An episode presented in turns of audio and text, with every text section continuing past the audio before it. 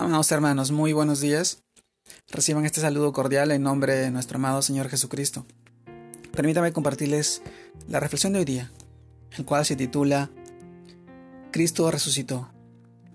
Y vamos al libro de 1 Corintios, capítulo 3, capítulo 15, verso del 3 al 6, en el cual nos narra de esta manera. Cristo murió por nuestros pecados y fue sepultado y resucitó al tercer día.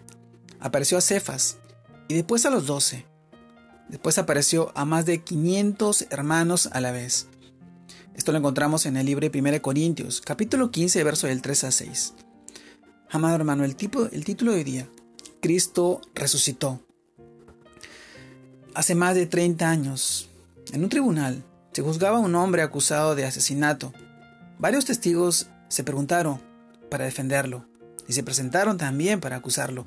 Los dos primeros afirmaron que el acusado no estaba presente en el momento del crimen. Sus testimonios fueron rechazados, pues esos testigos eran demasiado cercanos al acusado. Luego, ocho personas más dieron su testimonio en el mismo sentido y presentaron pruebas irrefutables. Por este motivo, el tribunal anuló las acusaciones. Al comienzo de la historia de la iglesia, algunos ya ponían en duda la resurrección de Cristo. Para callar a, los, a sus detractores y afianzar la fe de los cristianos, el apóstol Pablo, Pablo argumentó de manera contundente a fin de establecer el hecho histórico de la resurrección. Escribiendo a los corintios, les recuerda primero los hechos anunciados en los evangelios, luego contradice los argumentos de los que se oponían en duda a la resurrección de Cristo, presentando más de 500 testigos.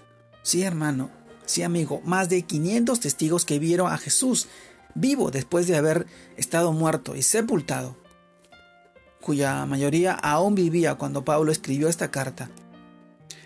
Los apóstoles testigos cercanos a Cristo son cuidadosamente eh, diferenciados porque eran amigos de Jesús. Mas era imposible no tener en cuenta a los 500 testigos que afirmaban que nuestro amado Señor Jesucristo había resucitado. Amado hermano, la resurrección de Cristo es un hecho fundamental sobre la cual reposa la fe cristiana. Es la prueba de que Jesús es realmente el Hijo de Dios, que su sacrificio respondió a la santidad de Dios.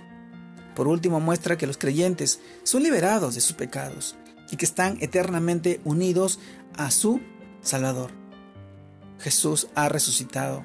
Jesús vive hoy en día. Jesús no está muerto. Jesús vive en ti. Jesús vive en las personas, en todas aquellas que hoy ponen su confianza y creen en Él, en sus promesas, en la sanidad y la salvación. Jesús vino a prometerte vida, vida eterna y vida en abundancia más allá de este tiempo, más allá de las cosas que hoy enfrentemos a raíz de esta enfermedad, a raíz de todos los problemas necesidades, aflicciones, Jesús está vivo. Y sus promesas y su palabra viven hoy vigente y presente en la vida de cada uno de los que hoy creen y ponen su confianza en Él y lo han hecho su Señor, su Salvador, su Redentor. Amado hermano, son tantas pruebas irrefutables de la vida la existencia de nuestro amado Señor Jesús. Él proclamó ser el Hijo de Dios y lo comprobó. Él tuvo una vida santa, una vida justa. El justo muere por el injusto, por el pecador. Y hoy todos sabemos que Él murió por ti. Y solamente a través de Él hoy podemos tener libertad, salvación y sanidad. Solamente a través de Él.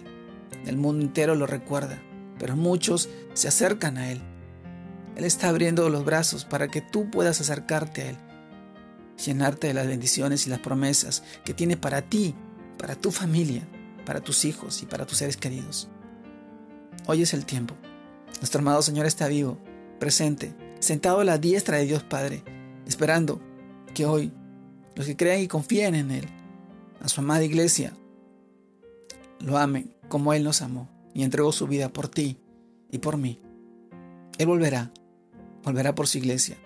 Como ladrón en la noche, vendrá, porque nos ama y quiere lo mejor para sus hijos.